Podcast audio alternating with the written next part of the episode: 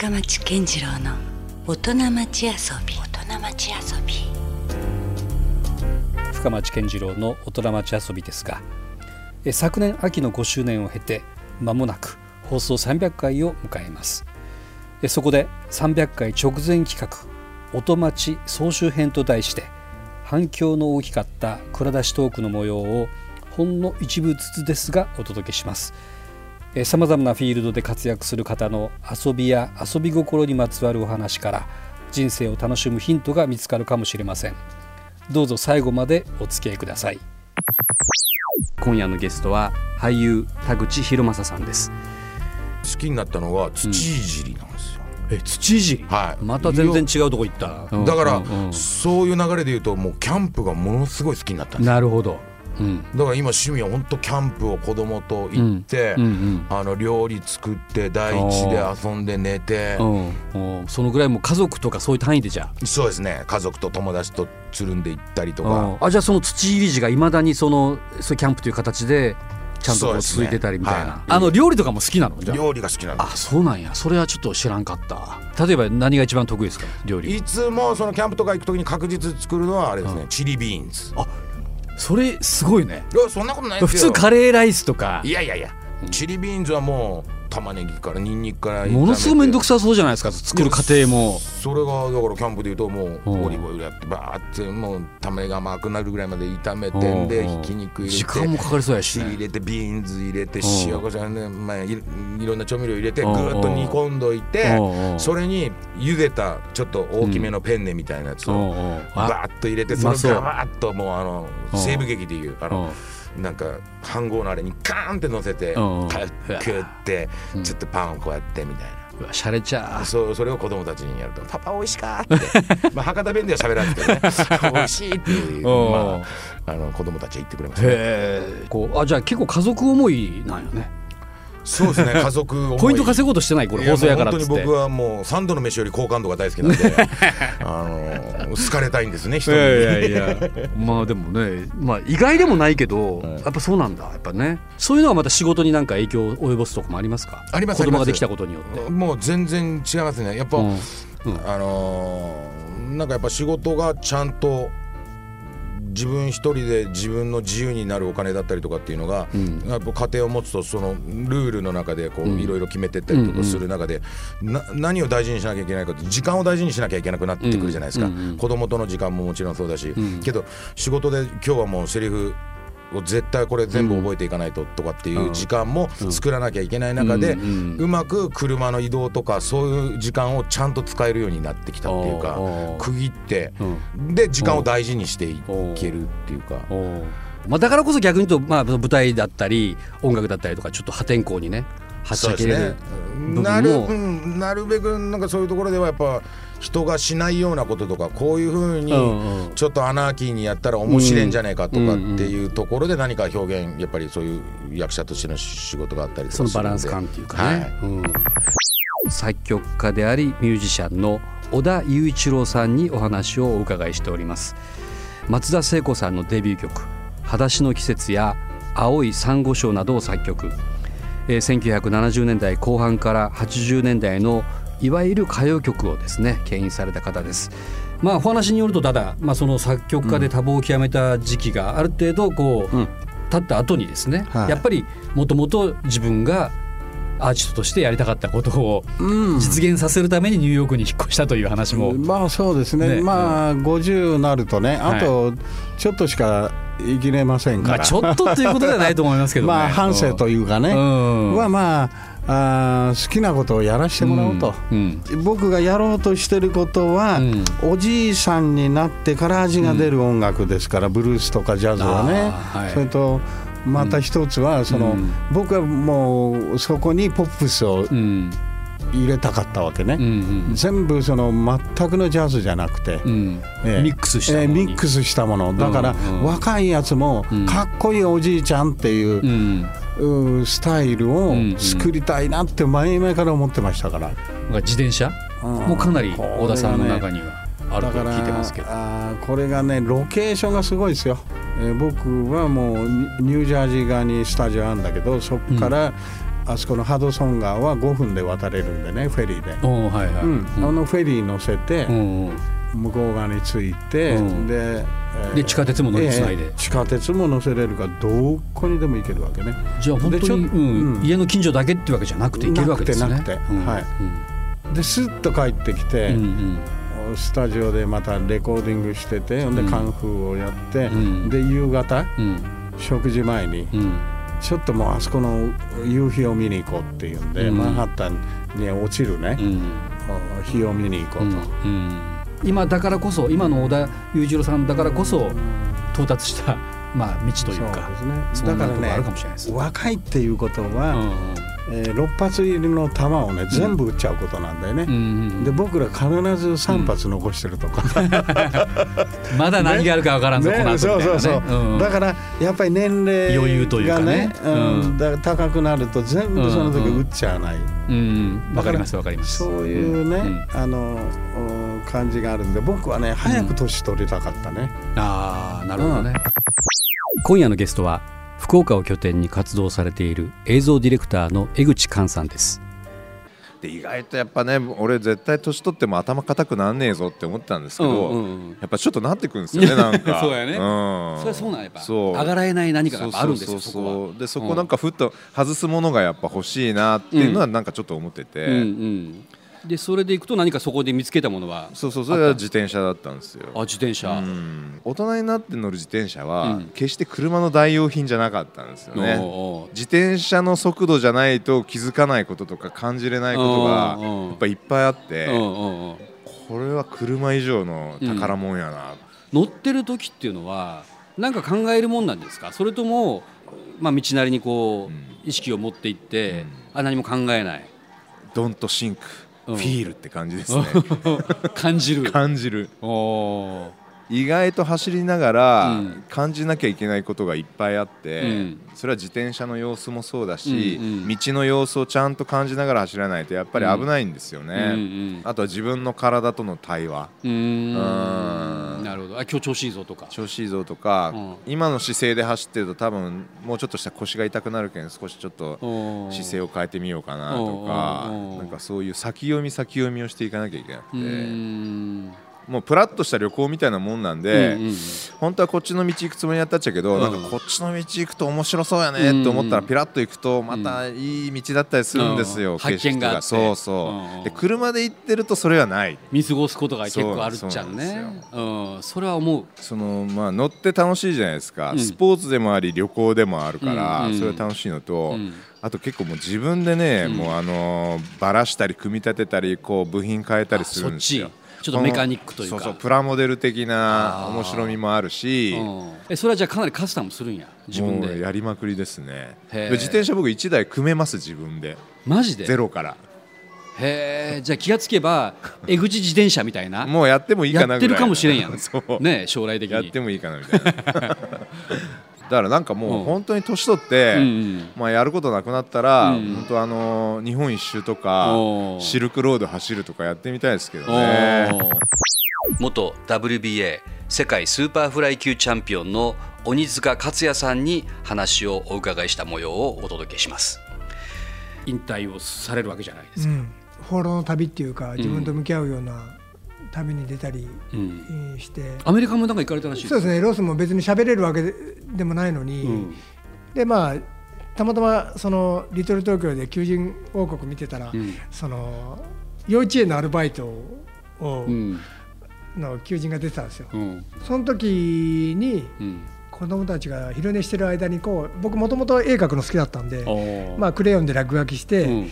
部屋に貼ってたわけですよ。うん。そしたらその起きた時に子供たちがその絵を見て喜ぶわけですようね。ん。そこからまたなんかうわなんか昔好きだったこう気持ちが、あうん。俺そういえばボクシングする前、うん。絵描くの好きだったなと思って、うん。そこからすごいこう蘇ってきてそのまた絵を描くっていう行為にすごいハマるようになって、うん。そこからロスから帰ってきてからは、うん。もうずーっとどこにも出れずうにん。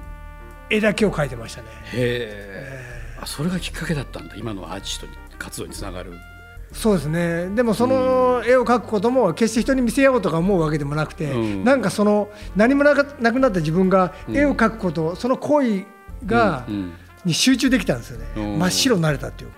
多分ね僕の決して絵がうまいわけでもないし、まあ、勉強してるわけでもないんでね、じゃあ風景描いてとか女性描いてとかって描けないんですよ、うん。ただもう僕の絵の対象になってるのは多分僕自身の中にある、その昔から持っていたこう弱さへのもどかしさ、うん。そして強さへの憧れ、うん。そういうものが今まではリングの上で吐き出してたけど、ん。リング降りてなくなって、うん。それが今絵で強さだけが描くものではない、ううんん。弱さを持って、うん。でも強くなりたい、うん。それへの、あのーそのためにやっぱりこう前に行かないといけないっていう、やうん。っぱそういうものが常にあってそれが多分僕の中では作品に出てると思いますね。なるほどね、うん。大宮エリーさんにお話をお伺いします。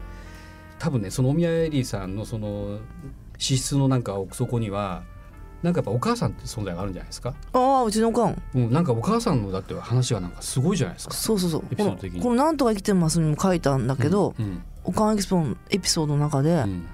あるんだけどね。なんか、うん。あの人にねうん。あの仕事先の人に、うん。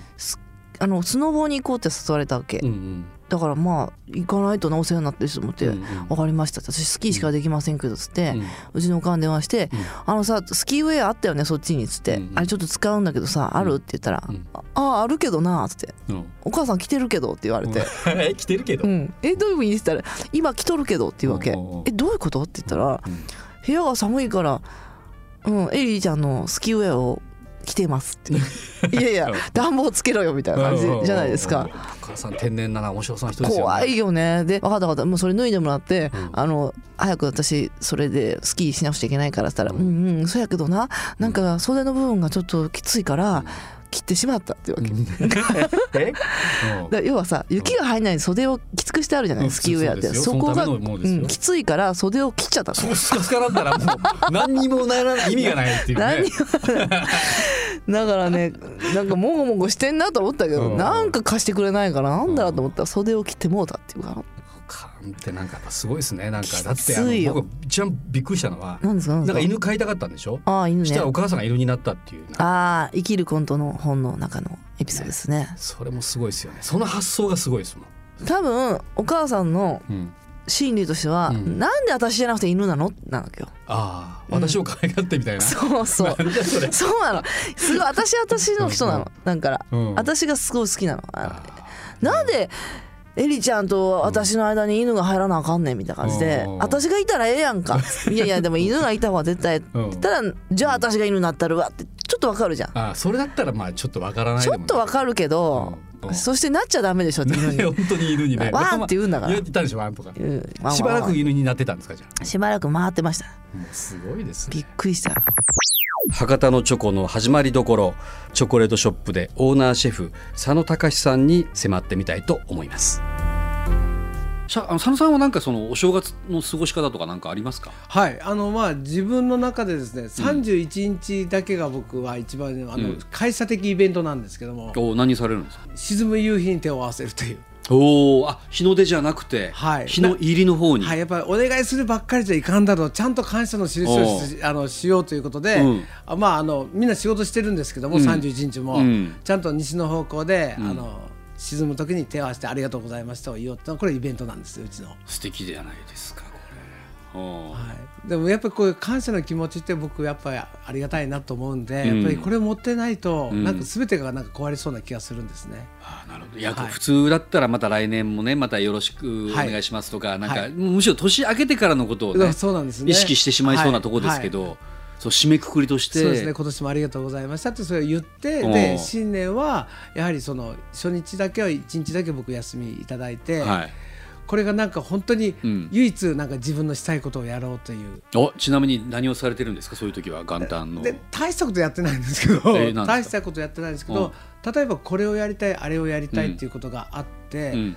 それ例えば僕ら遊びを何かやりたいと思っても、うん。なかなか時間が取れなかったり、うん。例えば道具がいったり、うん。なんか何かがあったりとかするじゃないですか、うんうん。でそれがなかなかうまく集約できないとすぐ諦めちゃうんだけど、うんこれをやりたいとかこれに関心を持ちたいということが今年はこういうことをやりたいということを思うことが僕の中で遊びなんですね。あそこの遊びのこのワクワク感が僕ガキの頃にはなかったんですね、うん。何かをやってる時がなんか自分の遊びと思ってたんですけーど、うんうん。そこの始まる前のこの助走がうん。すごいゾクゾクっとするんですね。あでもなんかわかるなそれ。こ待ち遠しい気持ちって大事ですよね。はい、うん。だから本当にこう何か知らないことを自分がやってみたいことをまず思い始めること、うん。この時間のボリュームをですねこううん。増やしていくことが、なんかすごい自分の中で遊びになってるんですね。だから僕30代の頃はバッと飛びついてたんですね。もう観測度ですぐ動か動かないと嫌だったんですけど、うんうん一つ待つという動作を覚えて大人になりましたね。そうなんですこの待つという動作がものすごく贅沢なんですよねワクワク感をこう自分であぐーっと気持ちが上がっていくこと、うんこれがなんか素敵なね僕の今遊びになってるんですね。テレビのコメンテーターなどでもおなじみの精神科医名越康文先生にお話をお伺いします。まああの僕にとってはもう先生はねある種のもう心の師匠みたいな感じですよ。いやいや。もう随分ね僕自身が救われてますね。ほんまですか？あのねあなんだろうな笑ってごめんなさい。いやあのあれなんですよ。結局でもやっぱりこう人をどうこうしようってやっぱもう難しいことですもんね。そうなのよ。ね、だからそう考えるよりもまずは自分が変わるべきだということをね僕先生からやっぱ一番すごくそこは影響を受けたほんまですよね。ところですね。なんかね、うんそうなんですよね、うん。自分をどうこうするっていうのは自分を強制するじゃなくてね、うん一言で言うと自分の心を空っぽにする技術なんですよね。空っぽにしたらポカーンとなってアホになってしまうんとちゃうかとかね、うん。うん特に大阪人なんか思うと思うんやけど。うん。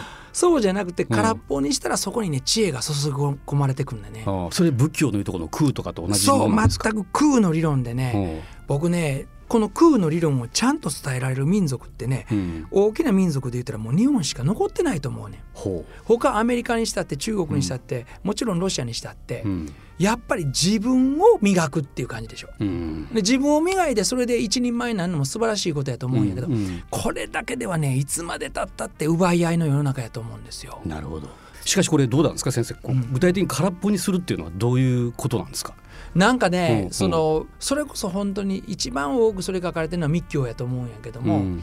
その自分の心の中をが、えー光で満ち満たされてるような、うん。えー気持ちをこうずーっと持ってねただ寝る前でいいんですよ、うん。寝る前にふーっと寝るんじゃなくてその時にね、目を閉じてねほんならこう豆球でもついてたその光がね、うん。だんだんと自分の感覚が鋭くなってきたら体がぶわーっとね光で覆われてるようなうん。空想ができる。空想でいいんですよ、うんうん。想像してみる、うん。そしてわーっと体がわーっと広がってきたら、うん。その光があったかく自分を包んでるんやっていうイメージで寝るんですよ、うん。ほんで朝起きたらまずは気分が悪かったらシャキッとするために体操したり顔を洗ったりしてちょっとでも気分を朝上げると。うん。そういうことによってねうん。だんだんねこれ本当よ。これ精神科医が言うんやから信じてほしいんやけど。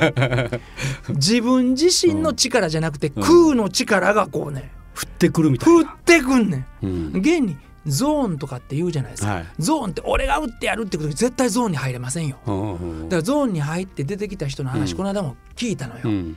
聞いたらね、うん。その時何やってったかあんまり覚えてないって、ほとんどの人が言うもんね、うん。つまり無ですよね、うんうん。自分が自分がとなったら絶対に違いますね。至らない境地こうしたいというよりもなんかこうもうさせられてるぐらいなそうやねんそうやねん。その感覚に近い。未来に引っ張られてる感じ。ちょっとディープな話になりましたけど。いやいやいやでもなかなかそれはねあの言えてるような話だと思いますね。今夜のゲストは博多人形師の中村新京さんをお迎えします。その釣りというのは子供の頃から子供の時は大堀公園とか大堀でもう船釣り早釣りとかするじゃないですか。はいまあそれを今はあんま放り込んでは釣ってる人いないと思いますまあ釣っちゃダメなんですけど。ダメダメなところ多いんですけどまあそういうことをやりながらやっぱはい。り父も好きだったんで、あのフライフィッシングを22ぐらいから。フライフィッシングなんですかはい。もうやっぱこれ海釣りとか磯釣りとかそんなんじゃなくて。はい。もうそれもしますし、はい。海のチヌを釣ったり黒釣ったりとか。まあだんだん増えていくわけですよ、うんうん。でその間に鮎釣りをしだして。あゆですね。はい。ああなるほど。はい。だから、えー今は出てないですけど島のジャパンカップうん。の九州トーナメントに出たりとか、えそのツイート大会にも出てらっしゃるんですか？出たことありますね何回か。はい。え例えばそういうところでどのぐらいのあの超過というかそのい結やいやもう時間とかであるので、うん。もうまあその2回戦3回戦までぐらいしか行けないですけどね、うーん。はい、わじゃあどういうところが魅力ですか？フライフィッシング。景色がやっぱり綺麗ですよ。うーん。なで僕彫刻やってなんでモノトーンの世界じゃないですか、うん。その色彩感覚を得るためにもっていうのも父から言われたのがあって、うんうん。やっぱりスケッチブック持ってったりしてたんですよ。なるほど。でやっぱり猫柳がこう生えてて、でそこにあの魚が川が流れてる石のところで,、でこう絵を描いたり。うん。それとかその鮎釣ってる時に、うん。あの足のところに白い鷺がこう飛ぶ飛んでいくじゃないですか、でそれでその竿を抱えてるうんような少年を作ったりとかですね、ああやっぱものすごく綺麗なん。ですよ。へえまあじゃあそういう釣りもありながら自転車？はい、楽しいですね。それと景色がいい、ああ。の農道のね、あうん。こう国道のバンバン車走ると怖いじゃないですか、はいはい。道分かとかで,、はい。で農道は意外と綺麗なんですよ、うん。でそうすると側溝っていうか、まあ、川がすごい小さな川が流れてる時、自転車で行くと、うん。カワセミが飛んでってるんですよ、まあ綺麗なブルーのやつが。同じところをずっと横にそれと並んで並行していく。並走していくような。で鳥の声が聞こえるしもうすごい綺麗なんですよ。そうかでもやっぱかなりこうやってお話をお伺いしていると新居さんにとってみてやっぱその自然というのははい。かなり大事な要素というか。ものすごく大事ですね、あはい。ーうん。やっぱりあの人は自然とともにやっぱり生きてるとは思うんですよ、うん。ででも自然厳しいんですよね、うん厳しいですね。うん本当に災害気持ちがいいばっかりではないですよねうんもちろん。死んで、はい。ね、怪我したりとか死ぬこともあります、うん。だからやっぱりそれを一緒に生きていって、うん。そのやっぱり厳しい時もある、うん。うん。うん。で自分が気持ちよくなる時もある、うん。うん。でそれがやっぱり人かなと思うんですよね。うん。えー深町さんご無沙汰してます。映画監督の江口寛です。えーこれを録音しているのはあー2020年4月28日えーまあ、コロナウイルスの影響で、えー緊急事態宣言が出てもう今3週間ぐらいかなゴールデンウィークに今から、えーで入ろうとしてるぐらいの時ですけれどもえー実は深町さんとは、19年の本当に本当の年末、12月30日ぐらいだったかな。えー昔からの、まあ仲良したちと一緒に深町さんと、えー忘年会しました。本当にそれは久しぶりに、えー一緒に、えーお酒を飲んだわけですけれども。ね、その時みんな元気だし、まさか世の中こんなことになるとは思ってもません、いませんでしたけれども、深町さんはね、なんかちょっと体調崩されたみたいで、まあね、Facebook で見てるとコロナではないようですが、まあそれにしても何かちょっとね、えー調子があまり良くなさそうなんで、えーまあ、この機会にね、えーしっかり体休めて、また元気に復帰していただきたいと思います。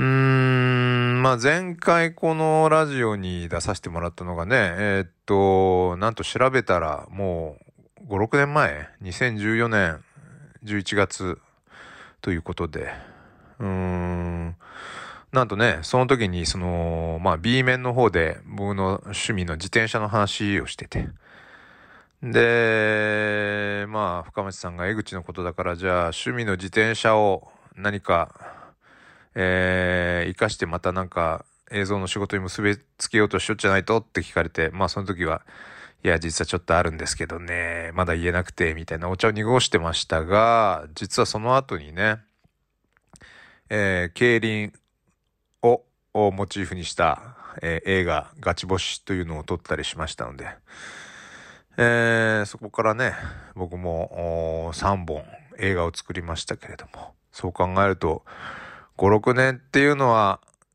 やっぱり短いようで、でも、そう考えると、たくさんいろんな出来事があるもんだなと思います。そして今、コロナ。うん。まああのー本当に病気そのものはね何か持病があったりする人でなければあるいは免疫力が正常な人であれば本当に風邪程度かかったかどうかもわからないような病気ですけれどもこれが、えー今までにない厄介なウイルスですからかかってないと思ったらかかっててそのおかげでどんどん、まあ、体があまり強くない人に移してしまうと。でその結果ね、世界でものすごい数の、まあ、死者を出してしまう。で、さらに言うと、えー、まあ、経済活動がね、今本当に止まってて、僕はやっぱ今回すごく思うことは、これ本当にあのー世界戦争に本当に近いようないろんなことが経済活動や生活がそのウイルスのせいで抑制されてしまうと。まるで本当に戦時中のような。まあ戦時中はもっとひどかったかもしれないですけれども。そうなった時にやっぱり僕はまあ映画や映像を作ってますし深松さんはね音楽やラジオやテレビやってますけれども僕らのような仕事っていうのはやっぱり世の中が平和でなければできない仕事だったんだなと。本当に今いろんな撮影が止まっちゃってて。でいつ再開するかもよくわからない。うん。僕らはやっぱ平和のおかげでまあいろんなことを表現したりそれによってまあお金を稼いだりっていうことができてたんだなってことをしみじみ感じます。そしてまあアフターコロナと言われているそのまあコロナがじゃあワクチンなどがね開発されてコロナが収束した後にきっと人々のいろんな意識がまあビフォーコロナに比べたら全然大転換しているんじゃないかなと。うん。なんていうかな、その、まあ日本もね、もうだいぶその本当は成熟した社会にならなきゃいけないのに、何かこうちょっとこう、なんだろう、うん、大人になりきれてない社会だったなと。この、まあコロナを通じて、うん、例えば本当に大切なのは、やっぱりお金よりももっと大切なことがあるんじゃないかと。あるいは、うん、まあ、ね、えー都市の開発よりも、やっぱり自然を大切に人間は生きていくべきなんじゃないかとか、あるいは時間の使い方とか、もっとスローでいいんじゃないかとか。